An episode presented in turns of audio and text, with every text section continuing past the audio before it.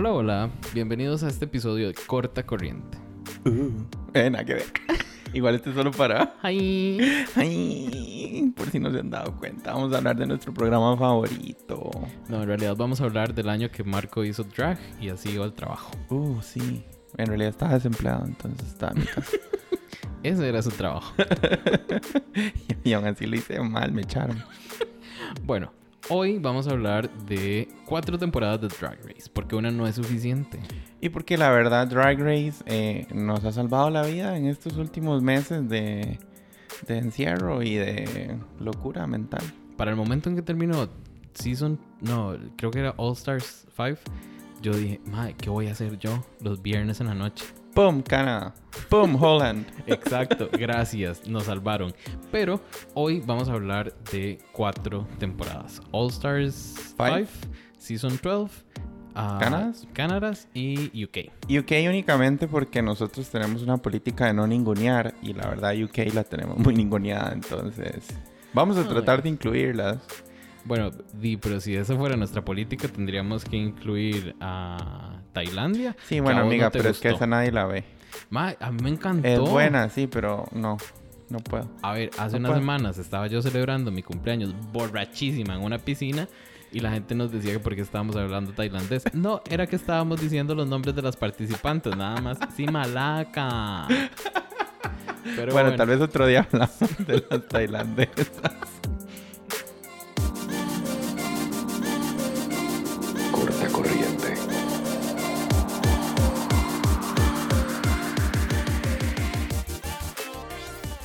Y por si alguien no se acuerda, yo soy Jason. Bueno, aunque de la que no se pueden acordar es de la Marco, que lleva años. Eh, o sea, a ver, yo ayudo con los capítulos. El problema es que por la pandemia solo hablas vos, puta. Entonces tampoco me ningunees. A ver, Ok. a ver. Tampoco se puede. Tampoco con la violencia. No. Pero bueno, nuestra primera parte del episodio queremos hablar de los looks de entrada de todas las queens. Pero no vamos a ir una por una. Ni siquiera vamos a ir temporada por temporada. No. Vamos a hacer eh, lo mejor y lo peor. ¿Sí? Lo que más nos llamó la atención y lo que... Me. Exacto. Exacto. Hank Miller. Ups. Ay, mae. Bueno, Bueno, empecemos por lo peor. empecemos por lo peor. Todo All Stars Season 5. Excepto Onjaina. Sí, man, Leon Jaina estaba muy bien hecho. El problema con All Stars 5 yo creo que fue que, o sea, todo el mundo tenía demasiada expectativa. Entonces todos dijimos, van a entrar así a, a arrasar. Y, y entraron basiquitas. Sí, o sea, e- este Yuyubi con ese vestidito negro, ese little black dress, fue, madre, lo sacó del, no sé, de algún lado, lo compró en Forever 21, una hora así. A mí, a, a ver, eh, a, a Mayhem la criticaron mucho porque al parecer el vestidito lo compraron en Amazon. Que, que no importa, usted lo puede comprar en Amazon, pero mae, really.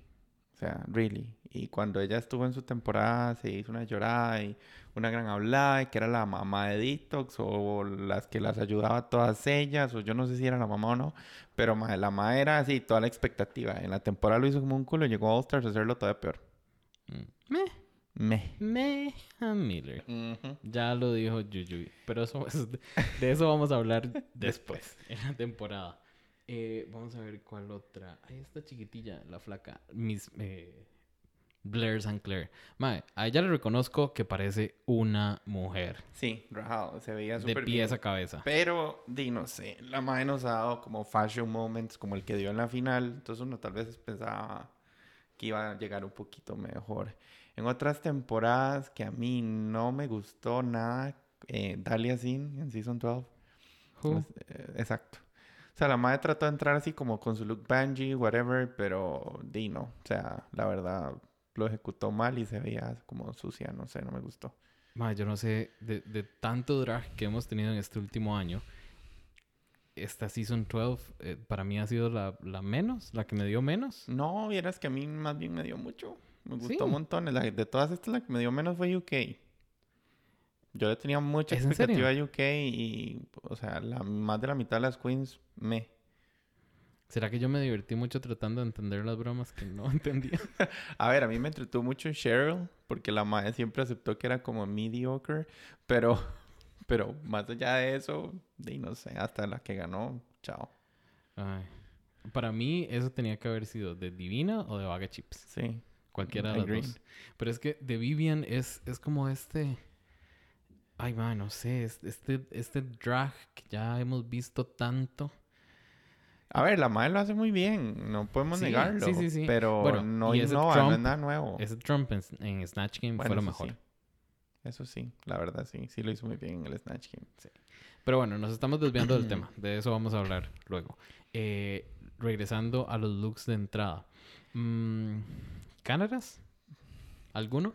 Lemon se veía muy bien. No me gustó el Rita Vaga. O sea, que, que- quería ser como extraterrestre cuando llegó y así también se fue. Y chao, a mí no, la verdad no me lo hizo. Ah, Rita a mí no me parece el tipo de queen que haga esos looks. Sí. O sea, ella es más como para hacer varas polish, elegantes, Ujú. no sé, pienso yo. Entonces no, no me impresionó para nada. Yo, la verdad, de ese solo me acuerdo de Jimbo. Ah, bueno, y súper Que, bien, ¿verdad? que sabi- supimos desde el Uh, inicio Slide. que iba, que iba a ser el clown de la temporada. Yo esperaba un poco más. Porque yo asocio clown con Bianca del Río. Ujú. Y yo creo que hasta el sol de hoy ninguna me va a superar a Bianca. En esa parte, no, muy difícil. Eh, di, en ropa es cualquiera, digamos. Sí. Vaya, vaya una americana y compra y ya. Ujú, Exactamente. Hace más. Pero... Pero bueno, para este capítulo ujú, nos acompañan varios invitados, invitadas, invitadas. Invitadas. Em, y pues vamos a ir introduciéndolos a lo largo del capítulo. Ellos se van a presentar, nos van a contar por qué son super fans y también van a aportar a algunos de los temas. Entonces, no sé si comenzamos con el primero. Sí, así que escuchemos a la primera invitada que nos va a hablar exactamente De los esto. entrance looks. Meli.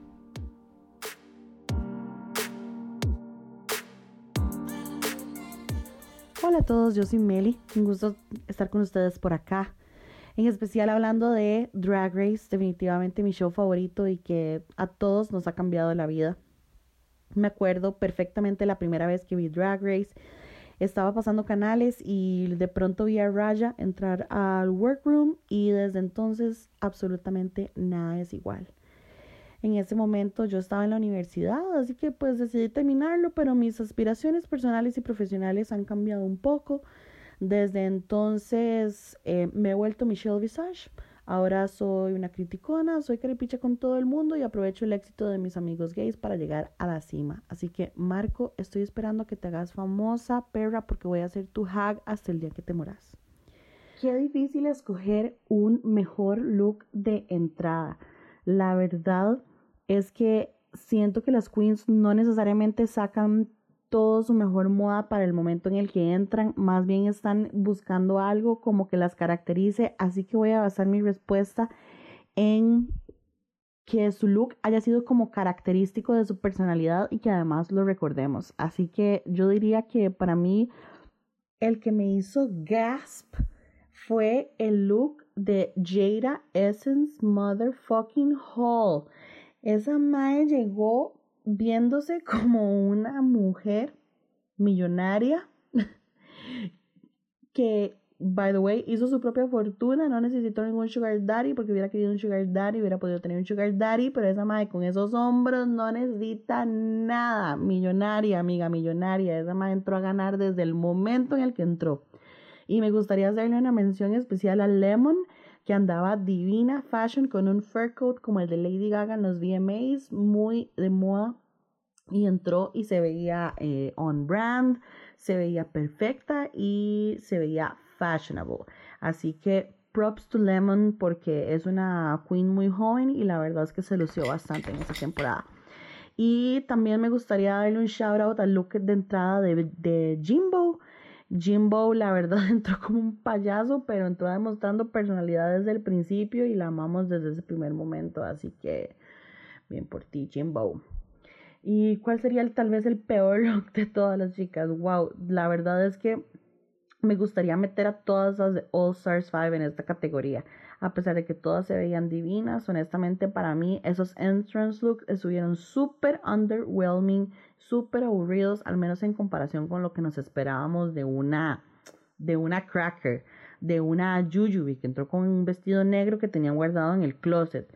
¿Quién diría que la mejor iba a ser Onjaina, que se puso un templo encima, que se la tragaba y aún así es la única que se vio que hizo un poquito de esfuerzo?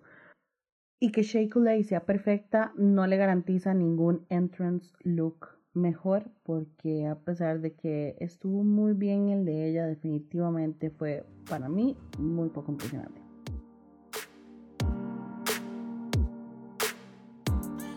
Los reading challenges de estas temporadas definitivamente han estado un poco más flojos, diría yo. Siento como que tuvieron un poco de miedo como de entrarle de lleno al read y irse así ácido y áspero como nos gusta. En especial el de Canadá. El de Canadá las chicas tenían una reacción como de burn, súper desproporcionada a unos reads que en mi opinión eran demasiado light. Así que las de Canadá son las chicas que yo creo que se podrían poner más las pilas en este departamento.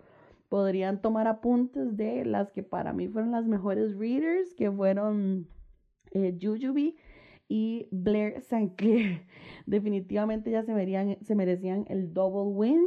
Jujubee por siempre va a ser la más shady de todas y definitivamente Blair St. Clair no solo le tiró durísimo a India Ferra dándonos chance para googlearla, sino que encima le devolvió el chiste a Alexis Mateo diciéndole gorda.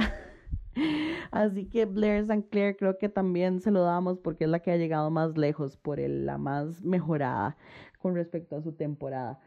Me hubiera encantado ponerle atención al resto, pero en ese momento estaba ocupada viendo el pedazo de Ricky Martin.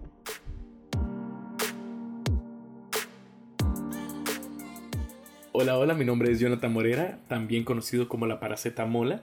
Y bueno, creo que hubiera ganado en un challenge de improvisación o en un challenge de comedia. Creo que esos serían mis fuertes y tengo un máster en sarcasmo y humor negro. En el tema de los Reading Challenge, ahí hay para tirar para arriba y para hablar horas de horas y hay de esos personajes que uno dice que le da como cringe al verlos y uno dice, uy, no, no es cierto que hizo esa mierda. Una de esas que últimamente nos dio cringe a todos es Onjaina, pobrecita, pobrecita, pobrecita, dijo la Maniguis, porque yo la entiendo. Ella es una queen del old school, de la vieja escuela, en donde tal vez no estaban acostumbradas a ser tan shady, a ser tan venenosas, a ser tan intrigosas. Y cuando estaba haciendo su reading, nadie entendía sus bromas. Todo el mundo tenía que quedarse escuchando para entender qué estaba tratando de decir. Y no, no digo del idioma inglés, digo del sentido de la broma y de las mejores definitivamente que también es de la vieja escuela, pero tiene, como decimos nosotros los ticos, así de espuela enorme, es Yuyubi. Creo que es uno de los mejores reads que hemos visto en las últimas temporadas que han estado al aire. ¿Por qué? Porque conoce bien a cada una de las queens, de las, de las participantes que tiene al frente. Y las lee de arriba a abajo tal cual una profesional al mejor estilo de Bianca del Río.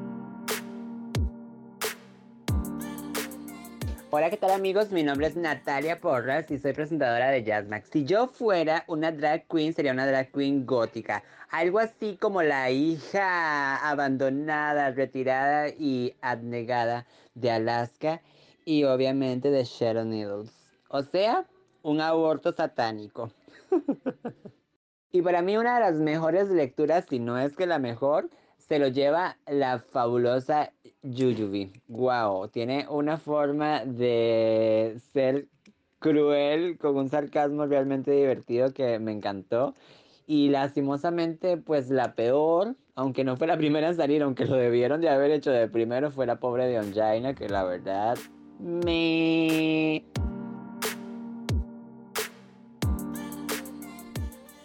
¿A vos cómo te irían un reading challenge? Jay? Pésimo. Sí. Yo, a mí me sale bien borracho, me sale eh, pésimo si lo pienso y a veces me sale natural, así, puff, ya. Sí, yo la verdad, no sé, yo creo que dependerá del día. Hay días que sí me sale, hay días que no.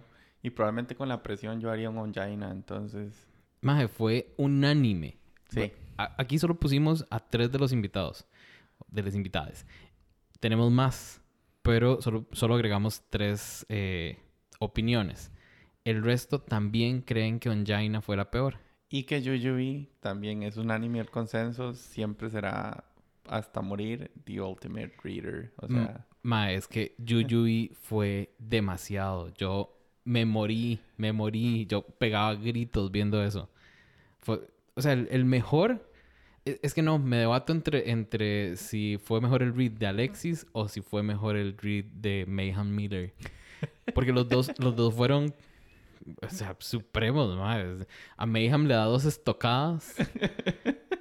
Y a, a, a Alexis le bastó con una. Fue como, pa, ya, muéraselo acá. y eh, es- que siempre ha sido así. O sea, de la, la temporada 2, que fue cuando salió Yuyubi por primera vez, ha sido buena porque, digamos, Yuyubi no solo es buena en el Reading Challenge, sino que además hace- pasa haciendo reads en los comentarios que hace cada una, o incluso en las tomas en el workroom cuando están maquillándose o lo que sea, siempre está tirando shade, pero nadie se enoja.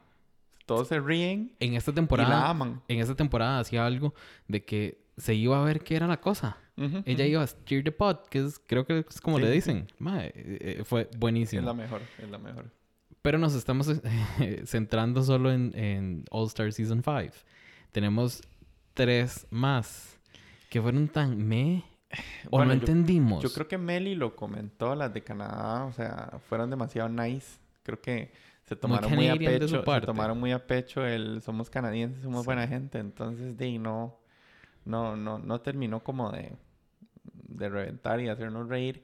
Y UK, yo creo que el problema es que no entendíamos. Es un asunto cultural. El reading es muy cultural, Yo creo. creo que era, creo que eran muy, sí, o sea, eran muy británicos a la hora de hacer su reading, entonces de, nosotros latinos no lo, No te lo captamos. no.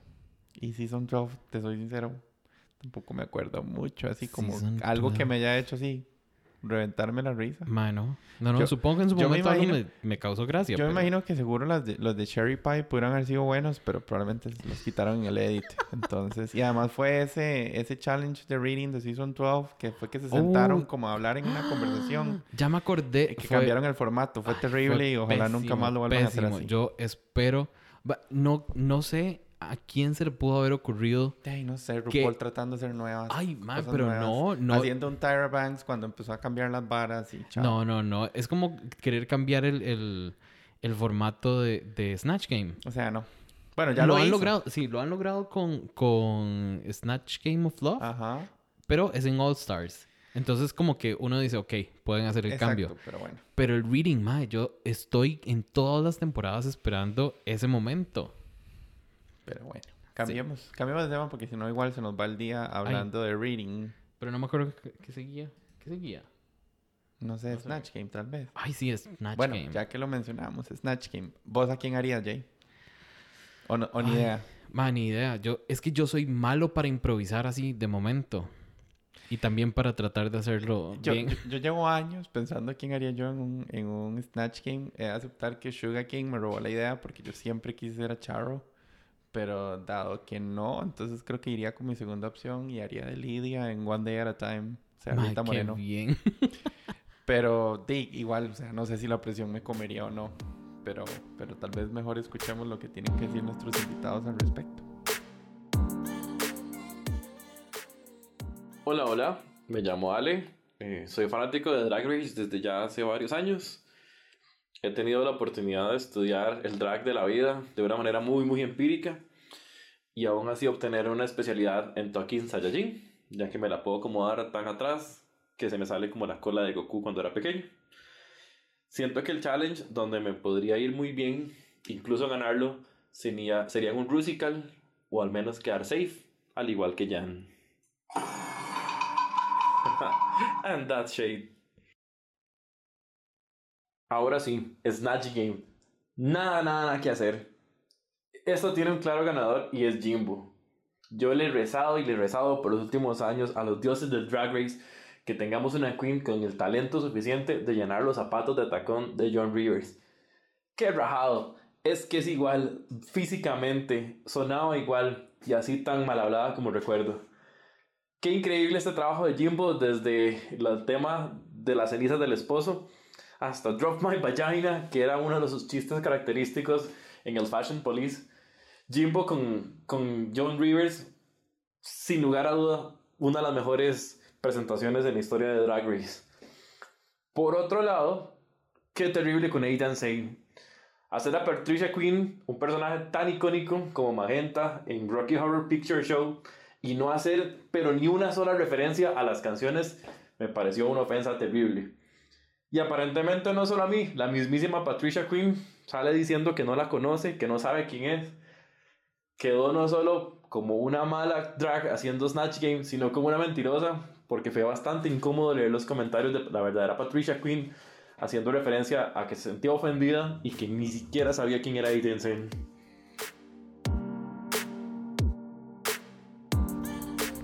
Hola, hola, yo soy José Daniel, tengo 28 años, soy farmacéutico y pues he trabajado en los últimos años en una línea de productos bastante interesante que creo que ya la conocimos un par de temporadas atrás en el Pharmaceutical, eh, pero me he destacado principalmente en el desarrollo de lo que son todos los anal options, eh, dada la demanda de la población LGBT que ha sido bastante alta. También por ahí soy estudiante de filología española. Básicamente, primero porque reading is fundamental.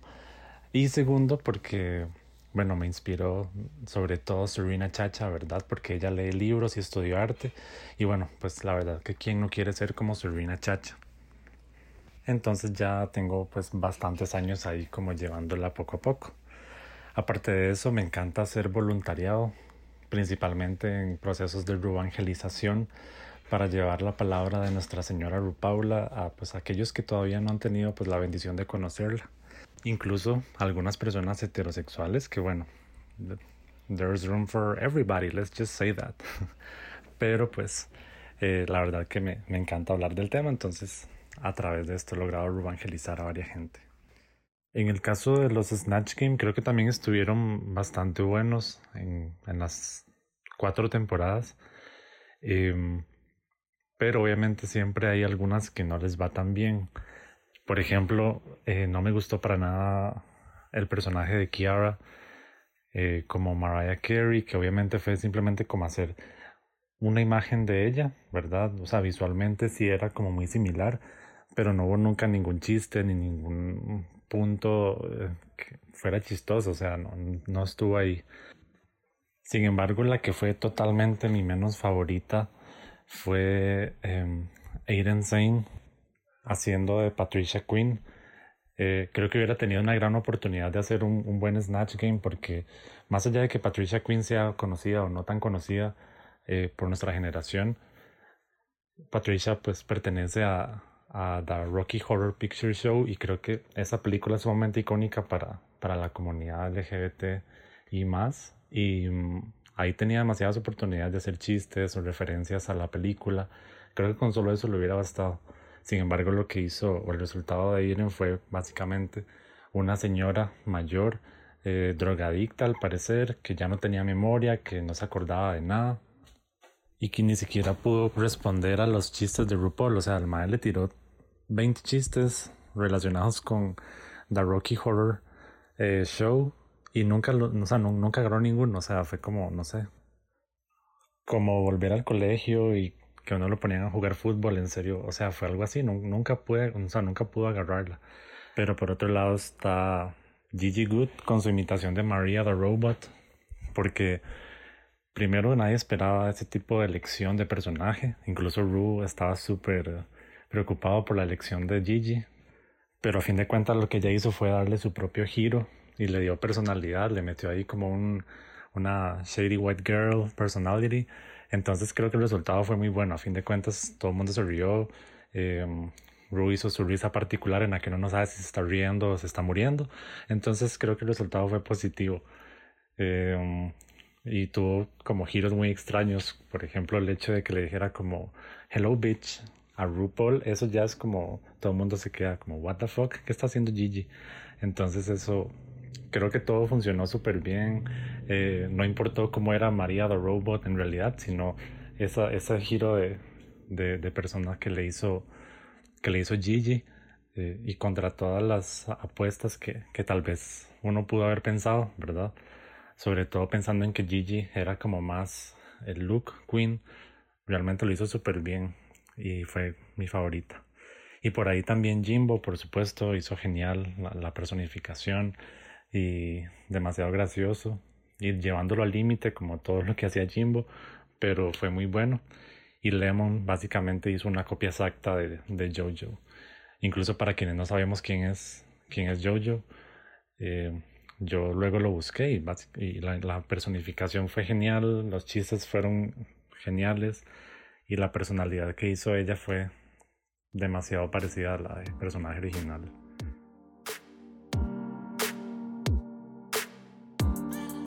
Ok. Hubo medio consenso. ¿Se puede decir? Por lo menos con la peor. que no vamos a hablar más del tema, pero sí, Aiden Sane, Sokyo, digamos. ¿Puedo, puedo hacer un- una mención honorífica a Ellen? Esta, a A Blair Clair que sí, hizo de Ellen. Estuvo mal, la verdad. Y, y Cracker también flopió un poco Ay, con cosita. Lady Gaga. Yo es que le tengo un cariño especial a Cracker. Yo también. Porque ella, al igual que yo, Era no puede con la presión. Y vive en su cabeza. Y además, no, no, no, yo no puedo. Eh, he de aceptar que pensé que alguien iba a nombrar a Yuyubi en All Stars. A ver, yo sé que lo ganó Shea Coulee ese reto, pero sorry, para mí la ganadora era Yuyubi haciendo de Eartha Kitt, que fue la primera vez que lo, lo hicieron bien y era la tercera vez que lo hacían en Drag Race. Y también eh, de Vivian cuando hizo de Donald Trump. Como nadie menciona de Vivian aquí. Y, again, yo creo que ninguneamos, ninguneamos mucho a UK, pero Ah. la verdad sí fue muy graciosa y la personificación era ti- idéntica, digamos. Ma- Yo creo que debería- Alec Baldwin, yo creo que lo hace así. Yo creo que no. Yo creo que debería existir un tipo de después del show en el que se vote. Por, o sea, no, ni siquiera hace falta votar. O sea, mae, la que cree más memes, más memes, la que haga más revuelo en redes sociales, a esa se le debería dar algo. Sí, puede ser. Yo siempre Porque a pensado veces- que sería, sería interesante hacer un Snatch Game de todos los que han hecho un buen Snatch Game. Uf, con ese mismo personaje. Sí, con el personaje que lo hicieron Ah, inicialmente. Qué difícil. A ver, ¿qué pasaría? Probablemente a algunos no les iría muy bien, pero a los que les vaya muy bien, o sea, serían demasiadas personalidades fuertes haciéndolo bien, entonces yo no sé qué pasaría. ¿Te imaginas a Tatiana de Britney otra vez? Oh, Ahora, pobrecita I got Britney. lost. Ahora más que nunca. Más Ay, perdida que nunca. Pobrecita mi Britney, Oh, pero bueno. no. Eh, ¿Qué sigue? Lip Seguimos con lip syncs. Ok, lip syncs. Hay mucho que decir de los lip syncs. Yo voy a Dale. decir que los lip syncs de UK en general fueron una mierda. No me gustó ninguno. A mí me Tal gustó. vez cuando Cheryl Hall hizo de la canción de Cheryl, pero bueno, era un poco predictable que le iba a hacer bien. Pero, o sea, en general de UK no, o sea, no rescato ninguno. Me sorprendieron en demasía los De eh, Canadá. los de Canadá. O sea, como cuatro todavía los tengo en la jupa. Las canciones, después de ver los lip syncs, las bajé a mi Spotify y las pasé escuchando. O sea, yo todavía escucho I Drove All Night de Celine Dion por lo menos una vez al día.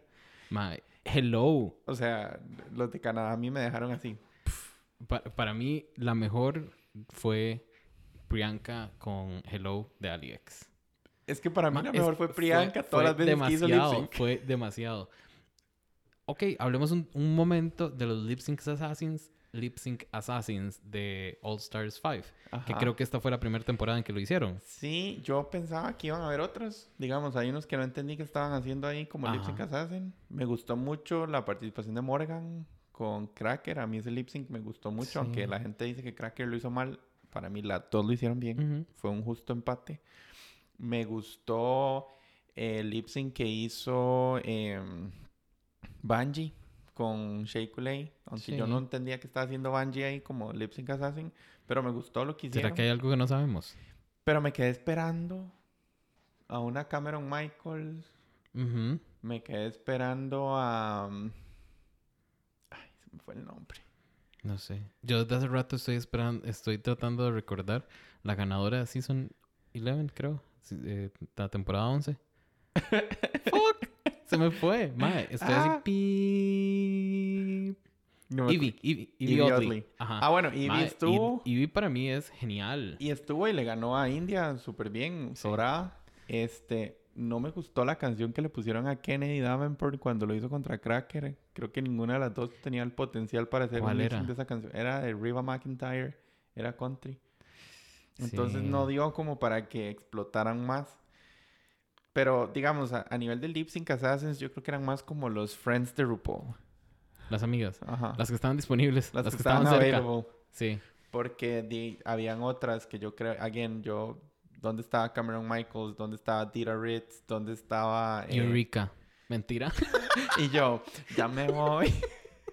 Ay, ya Ay, no es mala, la- pero... ay, no, mae, a mí me... Me- cae mal, me cansa, me cansa demasiado. Pero bueno, me, escuchemos. me cansa, me cansa más que esta otra puta, eh, ay, Nat McGanache, Ay, Silky. Silky. Ah. Pero bueno, podemos hacer un capítulo de las que nos molestan un día nada más. Ay, sí, Hablamos sería ahora. buenísimo. Pero Ey, bueno, suave, espérese. Antes de continuar con la siguiente parte, quiero invitar a todos a que, uno, nos sigan en redes sociales. Ya saben cómo encontrarnos, pero síganos, chiquillos. Twitter me vale verga. Marco, es- esos son realms de, de Marco. Yo no puedo con Twitter, demasiado tóxica. Pero eh, síganos en Instagram. Y, y si alguna tía usa Facebook también, síganos en Facebook. y, y dennos feedback. Díganos Sí. qué les gustaría escuchar, qué quieren hacer o si quieren participar. Y there's room for everybody. Let's just say that. Como dijo José Daniel. Pero no, es en serio. Eh, si alguien quiere participar, avísennos. Hay muchos eh, episodios aún en producción. Pero bueno, mucha papaya. Pasemos a la carnita. Este, escuchemos lo que tienen que decir los invitados sobre los lip syncs. Y el peor listing, a mi gusto, se lo lleva la señorita Miss Kraken al enfrentarse a la majestuosa Kennedy Davenport sin darse cuenta que lo que estaban haciendo era montando una canción a favor de la señorita Kraken para hacerle una gratificación a un premio de consolación. La verdad fue una de las experiencias más horribles que vi en un lip sync, donde le montan una canción, obviamente, a la Kraken que iba acorde a todos sus movimientos inútiles y que la deberían ganar este premio, pero no le fue tan bien cuando se tuvo que presentar contra Roxy Andrews, donde en cada relevación la dejaba más en visto de su poco talento y de sus pocos movimientos en escena. Wow, qué épicos lip syncs han habido. Definitivamente son la mejor parte de todo el programa. Eh, son el evento que todo el mundo espera y la verdad es que nunca han decepcionado. Yo admito que como todas nosotras he bailado las canciones en mi cuarto y siempre siento que lo puedo hacer mejor o que hubiera hecho algo diferente. Y luego en el episodio de Makeover de la temporada 12 donde llevaron a las fans a hacer lip sync entre ellas, me di cuenta cómo me vería realmente en ese escenario. Así que tengo un nuevo respeto por las queens y eh, definitivamente voy a asegurarme de nunca hacer lip sync enfrente de Ru porque me vería exactamente igual de ellas, toda básica. Debo decir que para mí el peor lip sync de estas temporadas y el más decepcionante fue el de Cracker y Kennedy Davenport cantando Reba McIntyre. Es decir, era una canción que no es lo usual, era lenta, era country, era como un poco larga y, y tenía un montón de letras y yo creo que eso pudo haber hecho un buen show, pero definitivamente ese no lo fue. Yo no sé si el concurso será arreglado, si el programa será planeado, si existen los rumores que, que la producción arregla mucho los resultados y yo creo que en este lip sync fue el más evidente porque Cracker no hizo mucho, pero Kennedy Davenport hizo menos. Así que yo creo que la próxima me pueden hacer el favor de disimular un poco más los productores lo que están buscando cuando quieren que alguien específico gane el lip sync. Y definitivamente para mí uno de los mejores lip syncs fueron los primeros que vimos en la temporada 12. En particular, a mí el que más me llamó la atención y el que más me gusta es el de Gigi y el de Widow Von Du. Widow Von Du fue súper subestimada toda la temporada. Eh, tal vez por ella misma, pero el resultado fue el mismo, pero el primer día ella todavía no se había dado cuenta que estaba por debajo de la competencia y hizo contorsiones, se movió. Muy poca gente hubiera podido tirar un lip sync tan bueno de Nicki Minaj enfrente de Nicki Minaj. Yo creo que ya con eso es presión suficiente. Y también le doy un shout out a Gigi, que a la par de Widow, que tenía todas las de ganar, también se mantuvo y en el momento en el que nada más se acostó boca arriba en el piso, todos morimos 30 veces. Fue épico, hizo movimientos, este, la innombrable de Sherry Pie también tuvo sus momentos bonitos y, y, y eh, creativos en el primer lip sync que tuvo contra Jada Essence Hall, que básicamente es el equivalente de drag queen a ser Beyoncé. Y esa es la reina, la presencia, la piel, los movimientos, el pelo, el vestido de tul amarillo. ¡Wow! Divina. Como todo fanático de Drag Race, considero que la, mejor parte de cada capítulo siempre será el lip sync. Este año hemos tenido buenos, no ha sido extraordinario. Siento que ya lo, la época de los lip sync extraordinarios ya quedaron un poco atrás. En este rescato mucho el lip sync de Priyanka contra Kiara. Eh, no conocía la canción de Celine Dion que utilizaron, pero apenas terminó el, terminó el capítulo, inmediatamente la agregué a mi lista de reproducción y se ha convertido en las canciones que más escucho diariamente. El lip sync me pareció muy bien producido. El cambio de vestuario del vestido de la boda de Celine al vestido dorado que hizo Priyanka, le dio un toque bastante interesante. Entonces, para mí, este fue de los mejores lip syncs. Por otro lado, el más malo fue Nicky Doll contra Dalia Sin. Dalia pasó todo el lip sync viendo la cámara por una crítica que le hicieron durante el reto, lo que entonces no le permitió desenvolverse correctamente no, no hizo lip sync, no bailó, no hizo coreografía, no hizo nada. Simplemente se quedaba viendo fijamente a la cámara, como diciendo, véame, los estoy viendo. Y para mí, una muy buena victoria de Nikki, porque Dalia no tenía nada que hacer. Oh my god, oh my god, oh my god. Los Lip Sync for Your Life son aquellos que sí, definitivamente nos mantienen pegados a la televisión. Y es como estar viendo el Super Bowl de los gays. me encanta, me encanta, me encanta. Desgraciadamente, todos los spoilers que han habido últimamente eh, han desvirtuado, creo que, la emoción de los lip for Your Life o for The Legacy.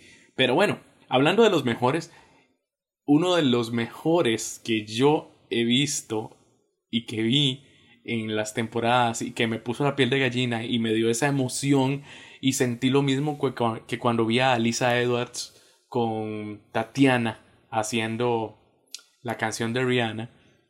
Lo sentí en el lip sync de Priyanka contra Kiara en Canada's Drag Race, cuando hicieron en el episodio 5 I Drove All Night de Celine Dion. Definitivamente Priyanka es una lip sync assassin. Creo que le falta mucho, obviamente no está al nivel de una Lisa Edwards, no está al nivel de una Tatiana, pero lo hizo muy muy bien y todo el sentimiento que puso en el escenario lo volvió épico y la canción se prestaba para eso. De lo malo y de los peores, nos vamos a ir a la temporada 12, en donde yo les hubiera dado el sachet away a las dos por choncas. Por choncas y por no aprovechar una canción tan buena como lo fue Problem de Ariana Grande en el lip sync for your life de Dalia versus Nikki Doll. Definitivamente lo hicieron fatal, cero energía, cero movimiento. Parecía que estaban haciendo una balada, más bien, en vez de estar haciendo la canción de de, Ariana Grande. No, no, no, no, no. Yo los hubiera sacado a las dos de Patricia a la calle porque mis paracetamolas para esa canción y para estar en RuPaul's Drag Race se necesita mucho más energía y se necesita dejar la vida en el escenario. Creo que estas últimas cuatro temporadas tienen como una cierta particularidad, porque si uno se pone a verlas, realmente las canciones que han usado han sido como mucho mejores, digamos, o más conocidas o más populares. Para mí definitivamente el mejor, así, pero no solamente estas cuatro temporadas, sino creo que se vuelven uno de mis lip syncs favoritos. Eh, fue el de I Drove All Night de Celine Dion, eh, que hicieron Priyanka y, Kiara en el Snatch Game de Drag Race Canada. Eh, lo pondría como en mi top 3, si no es que es mi favorito por siempre. Y también otro lip sync por ahí que me encantó fue el, el de Starships que hicieron Gigi Good y Widow Van Du. Eh, fue excelente en la temporada 12. Sobre todo Widow, o sea, la Mae, yo no sé dónde sacó esos ángulos con su cuerpo, esos, no sé, death drops, splits y, y un montón de, de, de movimientos que honestamente yo no podría hacer ninguno. Y fue excelente. para mí es de los mejores y la verdad no sé cuántas veces he visto ese lip sync de, de Starships. Y por otro lado están esos lip syncs que no nos gustaron para nada. Eh, pero quisiera rescatar uno que no me gustó en particular, que fue el lip sync de Kennedy Davenport contra, o bueno, con Miss Cracker en All Stars. Que, o sea, si traen a Kennedy, que sabemos que es una lip sync assassin así de las más épicas, de las que pueden hacer demasiadas cosas en el escenario, y ponen una canción que es básicamente un spoken word, que en otra ocasión hubiera sido genial, pero que no permitió como un buen lip sync eh, en ese episodio. Entonces, honestamente, lo que percibí es que se desperdició la presencia de Kennedy. No pudo, o sea, no, no pudo hacer nada más que caminar en el escenario y decir las, las letras, que era una letra enorme, y eso sí, obviamente es complejo, pero sí, o sea, creo que no fue un esfuerzo que valió la pena porque no era lo que esperábamos de, de, de una lip sync assassin del calibre de Kennedy. Yo creo que yo lo introduje, la verdad, y creo que todos lo mencionaron, o la gran mayoría. O sea, I Drove All Night se lo llevó, para mi criterio. Quiero rescatar algo. Yo fui el que produjo este episodio. Marco no sabía que, cuál era la opinión de la gente. Eh, los eh, quienes nos acompañan en el, en el episodio eh, tampoco se conocían entre ellos. Bueno, algunos sí se conocen entre ellos, pero a lo que entiendo, nadie se habló como para tener esta unanimidad. Este nivel de consenso. Mae, rajado, o sea. Ah, es- es que sí, la verdad, la verdad fue, o sea, hubo lip syncs muy buenos, hubo lip syncs bien malitos. Entonces, creo que, creo que fueron muy notorios eh, los que, los que lo lograron y los que no. Entonces, llegar al consenso no fue tan complicado, yo creo. Mm. Pero bueno, cambiemos de tema. Sí. En este momento quiero hacer una pequeñísima pausa para agradecerle a todas las personas que han participado en este episodio. Ale, Gorda, muchas gracias. Este, participaciones, no, no- se puede pedir más. Yo te dije, una de mis favoritas. A Jonathan y a Natalia de Jazz Magazine, muchísimas gracias. De verdad que eh, nos encanta hacer este tipo de, de cosas con ustedes. Esperen algunas otras colaboraciones entre Jazz y Cortacorriente. Marco, te dejo a... Y a Mel y a José Daniel, que no sé por qué nunca los he presentado. Tengo que ver cómo los hago que se conozcan, porque son como los ultimate readers en mi vida. Y son demasiado shady los dos, entonces... ¿No te da miedo? Por eso, yo creo que por eso nunca ha sucedido. Pero bueno, ya veremos qué pasa si algún día Sí. los, los pongo en contacto. Yo creo que yo tendría que estar en un estado psicológico bastante como calmado, sereno, así, en un momento muy zen de mi vida. Para Para poner a- esa situación a donde le van a leer la madre. Sí, para poner a las, a las personas que son más shady o que pueden read más fácilmente. ma, Es muy difícil eso. Sí, igual. Entonces, también muchísimas gracias por los aportes ahí. Em, no sé, digamos, si hubiéramos podido encontrar mejor calibre de personas que tuvieran tanto knowledge o tanto conocimiento, tanto de Drag Race. conocimiento de Drag Race. es- Entonces, estamos súper agradecidos.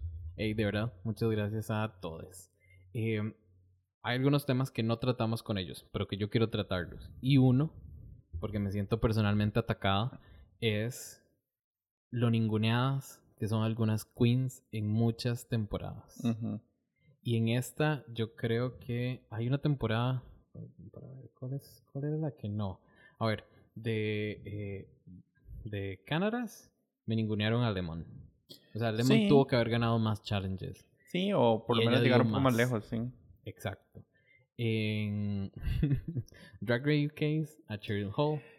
Bueno, es que también vos estás enamorado de Cheryl como artista, Sí. entonces eh, creo que ahí estás un poco soy- bias, porque la Mae sí, o sea, lo hizo bien, pero tampoco fue memorable.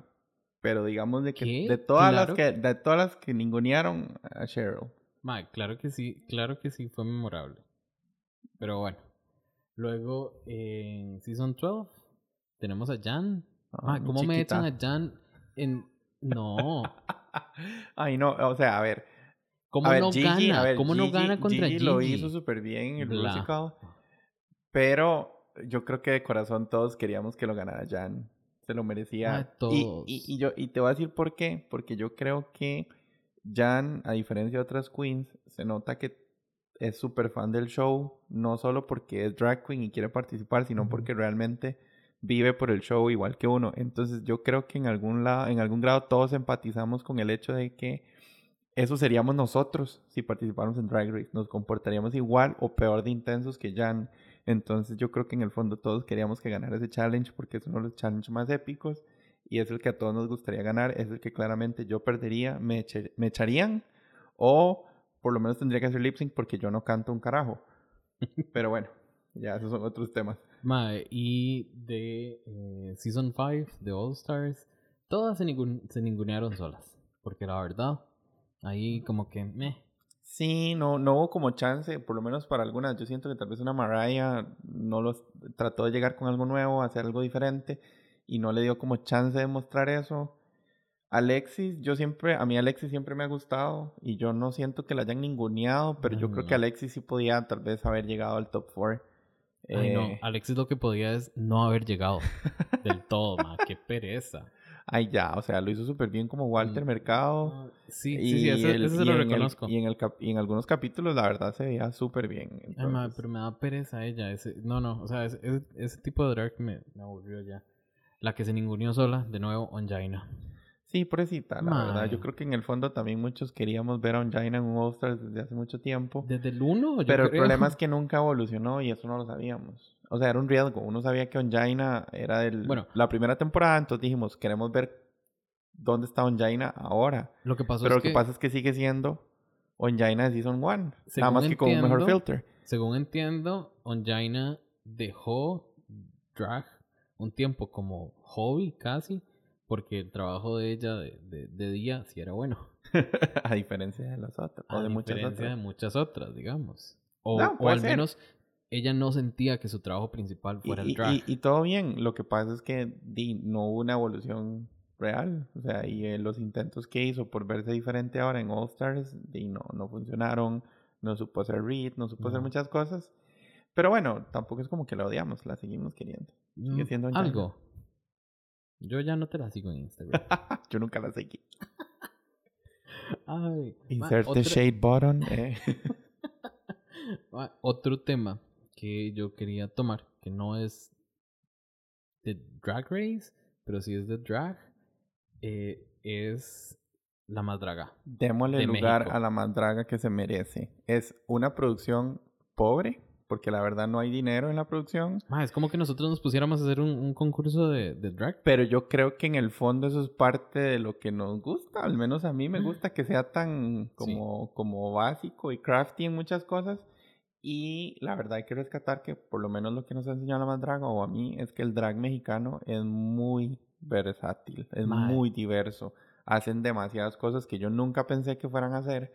Hay otras que son muy look queens, eh, son de verse bonitas pero también hay muchas eh, de que, hacen cosas que, o sea, yo no me lo podía imaginar, digamos. Yo es que siento que Drag Race ya tiene como una serie de cajitas que tiene que llenar. Entonces la gente de los casting ya sabe, ok, te tengo que traer un par de look queens, un de par de, ajá, un par de comedy queens, un par de raras, un par de me, filler queens entonces ya, ya como que tienen la receta.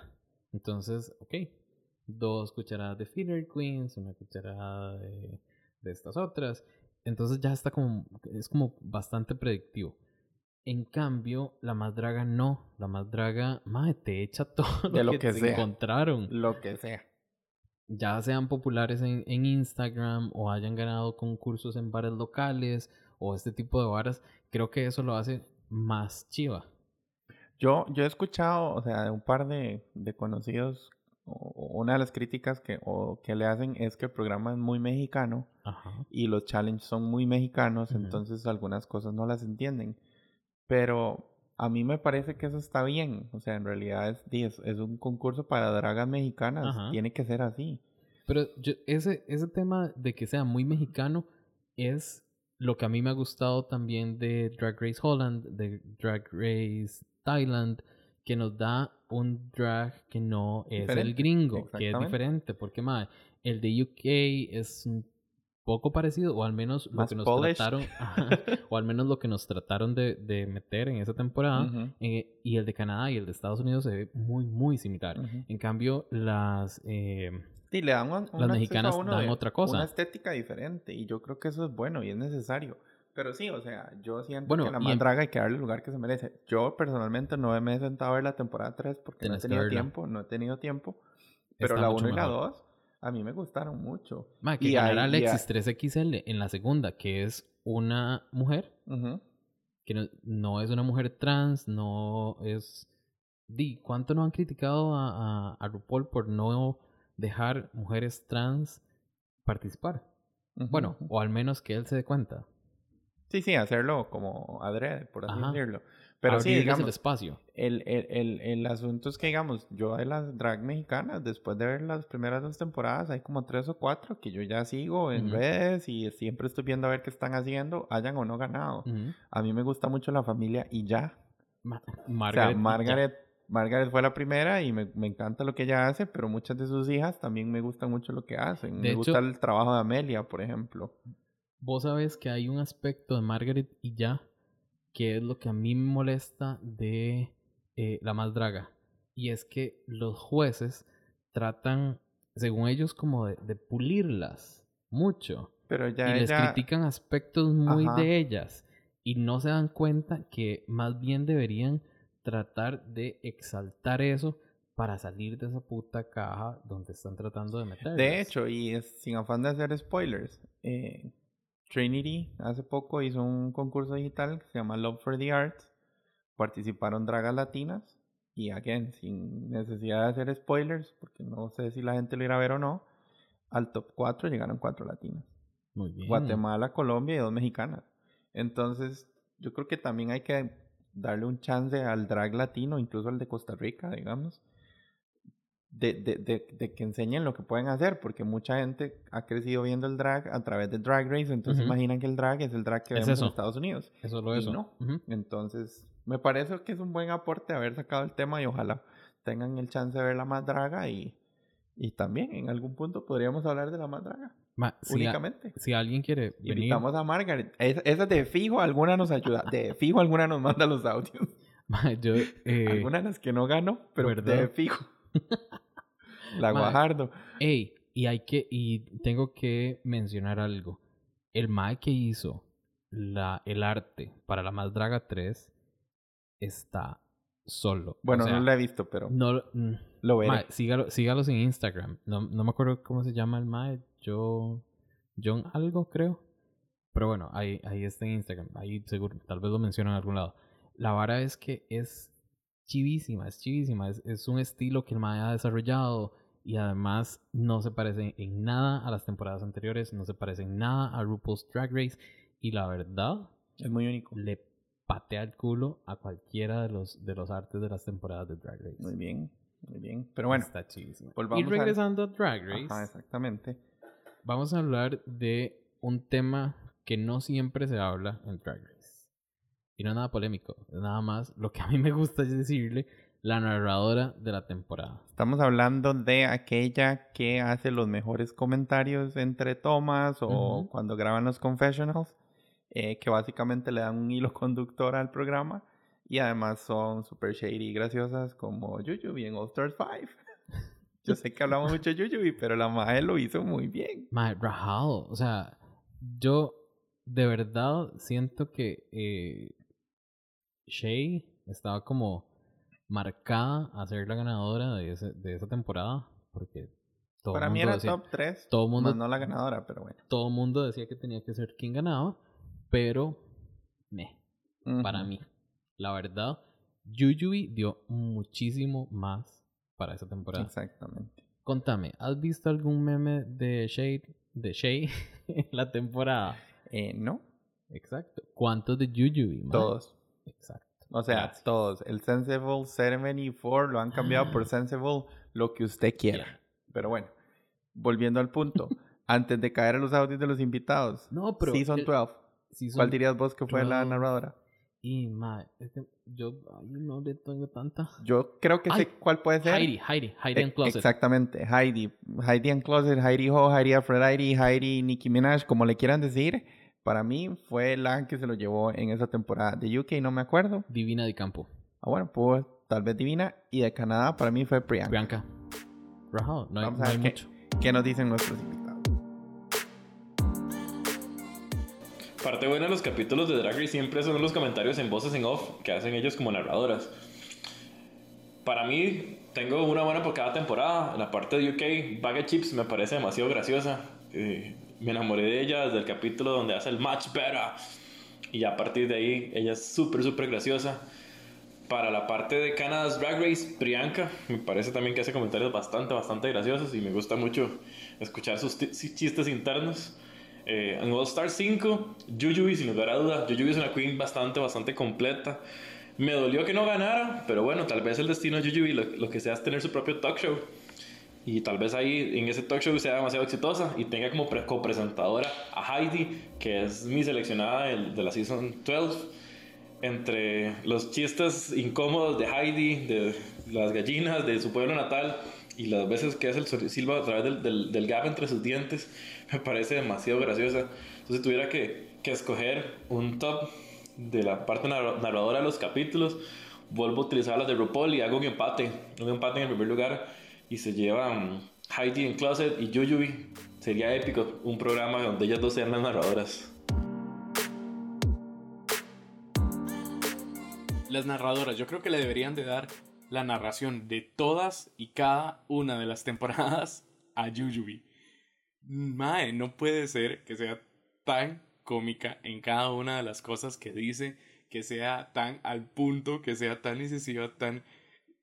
No llega al punto de caer mal, ni llega al punto de ser tan intrigosa, pero todo ese shade lo tira muy suavemente, muy sutilmente y lo hace espectacular. Yo, mientras veía toda la temporada de All Star 5, me cagaba de risa estar viendo a Jujubee cómo narraba cada una de las situaciones. Y máxime cuando narraba eh, el momento cuando tenía que escoger el lipstick. y hacía bromas al respecto. Me pareció súper, súper cómico, súper buena. Del top, yo diría que Jujubee se lleva el primer lugar. El segundo lugar se lo llevaría Priyanka en Canada's Drag Race. Me encanta, bueno, no sé, es que yo estoy enamorado de Priyanka. Me encantan los hombres morenos y Priyanka, ese color de piel, lo amo. Y me encanta la personalidad de ella. Es una personalidad tan explosiva, tan energética, no sé, me, me cautiva. Y aparte siempre tiene algo divertido que decir. De tercer lugar, Baga Chips, también un cague de risa completo escucarla en los confesionarios.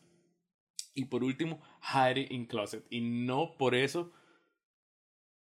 más bien, y por eso ganó el Miss Congeniality. No en la competencia propiamente, sino que nos ganó los corazones de todos nosotros porque ella es una persona muy, muy genuina. Y no es como que la conozca, pero es lo que exuda en cada una de las intervenciones y de las narraciones que hizo durante la temporada 2.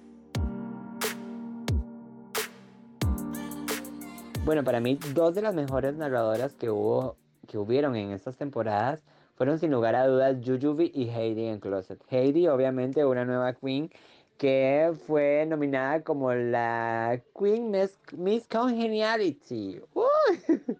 Y la verdad dejó y caló en nuestros corazones porque fue una de las queens eh, que más humor, picardía y cariño le metió a la temporada y creo que fue muy icónica y obviamente sin dejar de lado también la magnífica y Queen of the Queen, eh, Jujubee, para mi gusto. Yo creo que lo importante de un narrador de una temporada es que sea como cercano al público, que sea chistoso, que tenga su propio humor y sea súper espontáneo, así como Marco y Jason cuando dirigen el podcast. Pero bueno, creo que mi narradora favorita eh, definitivamente fue Jujubee en All Stars. Por ejemplo, incluso cuando había momentos de tensión, cuando estaban en una votación, eh, recuerdo ahorita antes de escoger el lipstick para hacer Lip Sync for Your Legacy, que empezó a reflexionar sobre los gatos que ella tiene. Y realmente para mí fue demasiado gracioso porque fue como el momento de supertensión, a quién va a escoger, a quién van a eliminar, y la May reflexionando sobre qué pensarían los gatos sobre, sobre la, la elección que ella iba a hacer. Eh, Heidi para mí fue la narradora de la temporada 12, definitivamente, junto con Jackie, eh, que a su manera también hicieron un excelente trabajo. Y Priyanka en Canada's Drag Race también hizo un excelente trabajo, a mi criterio. Y es como muy graciosa y tiene una salida súper random y creo que eso la hace súper valiosa. Y UK, bueno, creo que sería a mi gusto, creo que la narradora sería Cheryl. Em, honestamente, UK no fue mi temporada favorita, pero de lo que recuerdo, efectivamente, Cheryl fue como súper graciosa y, lo que más destacó para mí fue eh, la parte o en el hecho de que ella siempre se burlaba de ella misma o hacía chistes vacilones sobre lo que ella iba haciendo. Y entonces eso lo hace uno como tomárselo menos en serio, ¿verdad?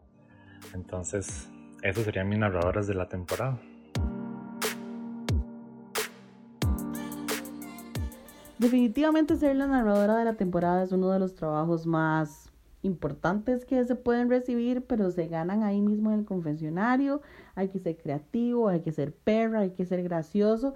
Te amamos, Yuyubi. Gracias por echarte esa temporada en el hombro y llevarla hasta la meta. Nos hizo reír, nos hizo llorar del nivel de Reed, de lo perra que es, de lo poco que le importa lo que piensa la otra gente y de esos procesos mentales y de esos pensamientos altones que tiene en los momentos más cruciales y más tensos, entre comillas, supuestamente de la temporada, como cuando tenían que escoger un lip sync y empezó a hablar de los gatos. ¡Wow!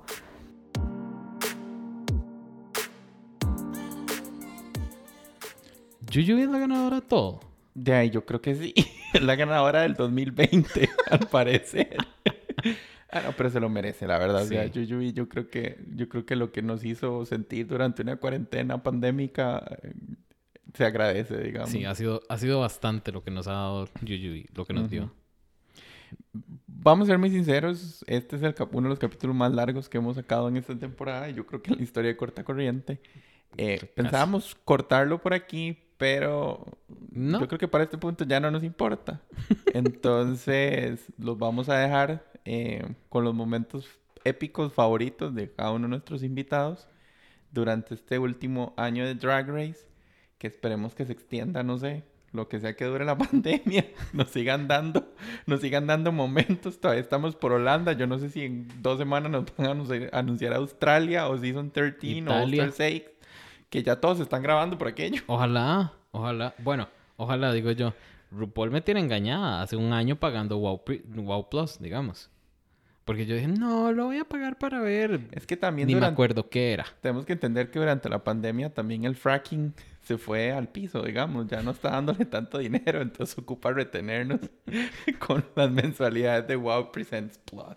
Hablando de menciones honoríficas, y creo que se te escapó porque ibas a decir algo de... Uh, sí, perdón. Hay un momento épico de estas últimas cuatro temporadas que yo necesito rescatar porque hubo muchas mañanas que yo me levanté a las cinco y media de la mañana a alistarme para trabajar, me metí a bañarme y lo único que mi cerebro pensaba en ese momento eran las Frog Destroyers. Bag of Chips, eh, Blue Hydrangea y Divina de Campo cantando I Wanna Break Up Bye Bye. O sea, Ese yo creo que es... me lo sé completo. Ma, Yo la ponía para bañarme también. Exacto, o sea, no Y había no- nada más que hacer. Y no solo la ponía, era un loop.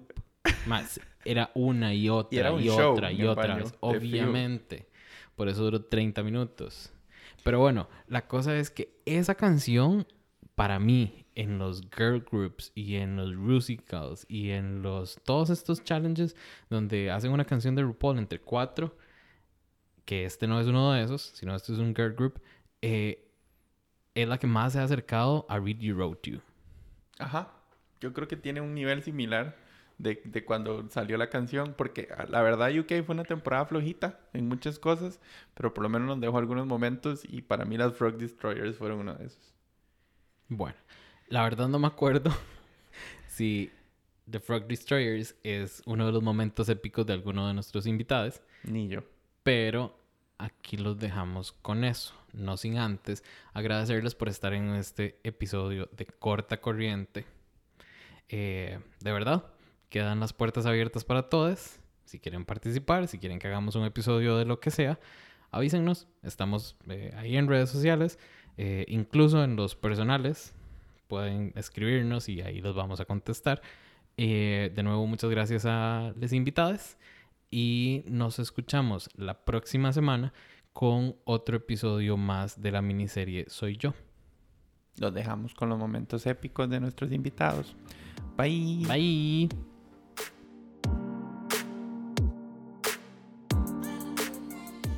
este año hemos tenido bastantes capítulos de Drag Race. Eh, hemos tenido muchísimos momentos demasiado épicos. Aquí quiero rescatar dos. No creo que fuera justo hablar solo de uno, entonces voy a hablar de dos. El primero es el gran, gran robo que tuvo Jan en el musical de Madonna. A ella le dolió, a mí me dolió y creo que a muchísima gente que seguimos el programa nos dolió. Después de una, presentación impecable como Early Madonna, después una presentación en un runway increíble como Michelle Visage en Glamazonian Airways, estaba destinado a ganar. Pero bueno, este, Jan quedó safe y la cara que hizo se convirtió en el meme. Creo que esta generación, el meme de Jan con la cara de odio ha sido tan famoso que hasta ella misma lo utiliza como foto de perfil en sus redes sociales. Y Jan, si estás escuchando esto, yo voto por vos, todavía soy tu fan.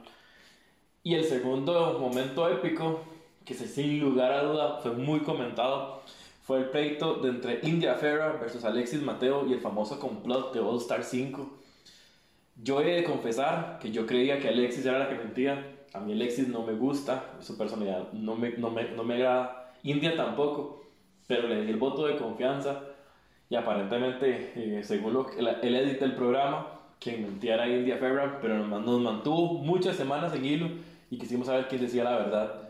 Para mí, ese fue el epic momento de Drag Race que nos dejó este año. Creo que momentos épicos durante todas las temporadas de RuPaul's Drag Race van a suceder, ya sean por intrigas, ya sean por eh, cosas de reinas que no se llevan desde antes en la temporada, como lo vimos en el All Stars 5 entre Derrick Berry contra India Ferra. Pero uno de los momentos más épicos que sucedió, bueno, ni qué decir de la situación de Sherry Pie, pero eso no lo vamos a mencionar. Pero uno de los momentos más épicos sucedió recientemente en, uno de los episodios de Canada's Drag Race, en donde Jimbo es criticada por su sentido de fashion, según Jeffrey Boyer, Chapman, no es el mejor. Y la critican también porque se ve vieja, más vieja de lo normal, mientras están en el On Talk. Y Jimbo es tanta la frustración que siente que por primera vez en toda la temporada explota contra Jeffrey y explota contra Rita y le empieza a decir un montón de cosas y empieza a a Rita de arriba abajo que el pelo, que el maquillaje, que el vestido y empieza a soltar todo eso que nunca habíamos visto de Jimbo, que pensábamos que era muy loca en su mundo, muy metida en, su, en, sus pensamientos, pero en ese momento completamente explota. Creo que es uno de los momentos más épicos que ha tenido eh, Drag Race en todas sus temporadas. Obviamente hay muchos y hay otros mejores, pero enfocándonos en, estas, en estas cuatro últimas temporadas que hemos tenido, ese ha sido uno de los épicos para mí.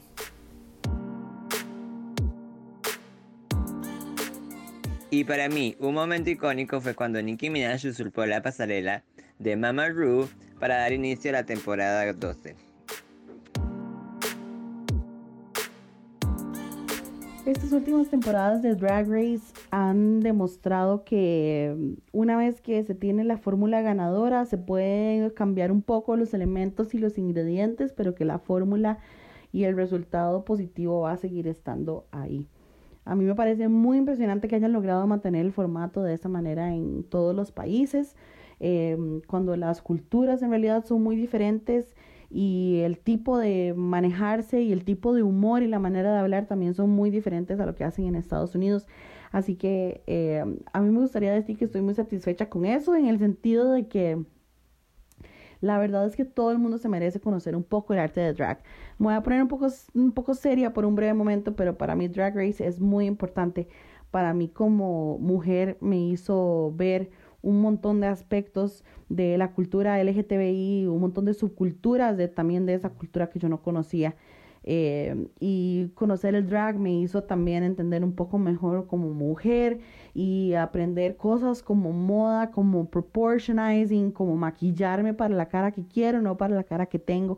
Y eso la verdad me ha hecho sentirme mucho mejor conmigo misma y yo creo que todos podemos compartir un poco de ese sentimiento que nos da Drag Race, en especial en esta época de mierda de pandemia, en donde todos los jueves y los viernes era un poquito de, rayo de luz este, esta serie ha cobrado más importancia que nunca y más ahora que, que es globalizada.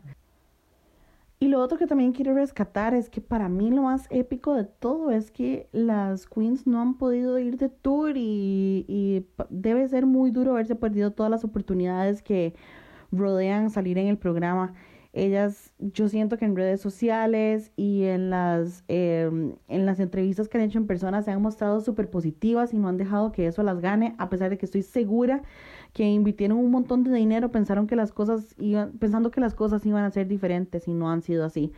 Y no solo eso, sino que han tenido que hacer un esfuerzo adicional, como la final de la temporada 12.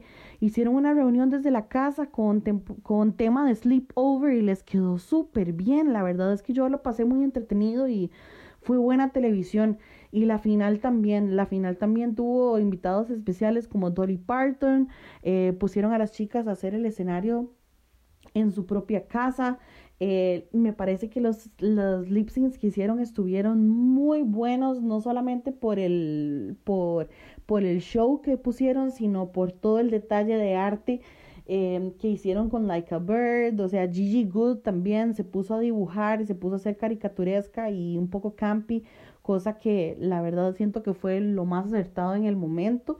Y también siento que las tres llegaron con un en igualdad de campo de juego y que la final se decidió ahí mismo, en mi opinión, en la, de la manera más correcta. Definitivamente Jada Essence Hall tal vez no era la favorita para ganar en un principio, pero ese día se ganó la corona. Así que yo creo que eso se lo tenemos que dar porque para ella tuvo que haber sido muy duro.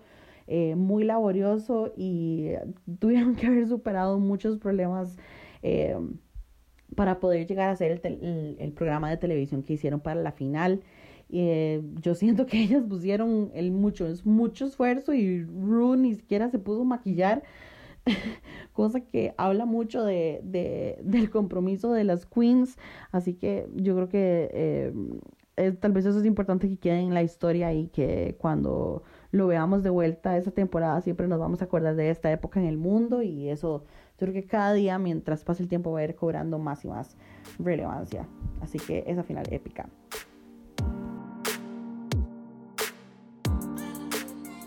Para mí estas cuatro temporadas en realidad fueron súper buenas y tuvieron todos sus momentos así como gag worthy, pero bueno, algunos de ellos, por ejemplo, de mis favoritos, el que acaba de pasar, que fue la, la salida de Jimbo del programa, que fue como súper épica. Eh, ¿Quién se iba a esperar a que la madre literal se iba a tirar en el piso a, gritando? Pero creo que ya a estas alturas todos esperábamos cualquier cosa de Jimbo.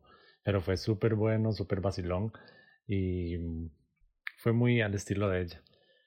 Fue similar a la salida de Benji, pero creo que incluso podría ser más épica esta otra. Obviamente no, no, tuvo el impacto viral, pero para mí fue un excelente momento. Sin embargo, si tuviera que escoger solamente uno como mi favorito, definitivamente sería All Stars 5. All Stars como tal, esta temporada, eh, ya se lo he expresado a varias personas conocidas, para mí tiene los peores retos, pero tuvo los mejores dramas. Y dentro de ellos quiero destacar especialmente el, que ocurrió cuando, cuando India Farah acusó a Alexis Mateo de un aparente complot junto con Mayhem en contra de Shea O sea, fue como el gag de la temporada. Creo que ya las reglas eran bastante tensas en ese momento y pues vino así como a derramar el vaso de, del drama y realmente creo que todos nos confundimos. Yo honestamente de entrada le creí demasiado a India Ya después se aclaró todo el desastre y bueno, India quedó como de nuevo, como mentirosa básicamente, pero de verdad que casi casi que le funciona su estrategia porque tomando en cuenta que tenía un récord relativamente malo, había durado demasiado y casi se quedaba un capítulo más. Eh, y Alexis, con el desempeño que tuvo, que creo que fue bastante bueno para mí, para mi gusto, casi se va en ese episodio, básicamente por después de haber hecho un Snatch Game genial de Walter Mercado, este, casi se va por, por un asunto de chisme. Y ese tipo de dramas creo que es parte de, de las razones por las cuales uno siempre ve All Stars, ¿verdad? Porque siempre uno sabe que va a pasar algo así como la salida de Manila, que fue un deséxito, o como la autoeliminación de Men de la Creme. Pero este momento para mí estuvo buenísimo y se prolongó demasiado hasta, hasta, hasta el final, básicamente, que descubrimos que, que todo había sido una manipulación de India, básicamente. Pero, pero estuvo súper bueno. Ese sería mi momento favorito de, de esas cuatro temporadas. Recuerden seguirnos en Instagram como corta raya abajo corriente y en Twitter como corta raya abajo corriente. En Facebook estamos como corta corriente. Eh, pueden visitar también nuestra página web cortacorrientepodcast.com. Ahí está información de todos los episodios y además el cómic de Pedro. Que ya les hice spoilers, pronto viene volumen 2 y está buenísimo. Esta es una producción de corta corriente. Dirección Jason Salas redes sociales y diseño gráfico, Pedro González, apoyo moral y preproducción, Marco Ureña.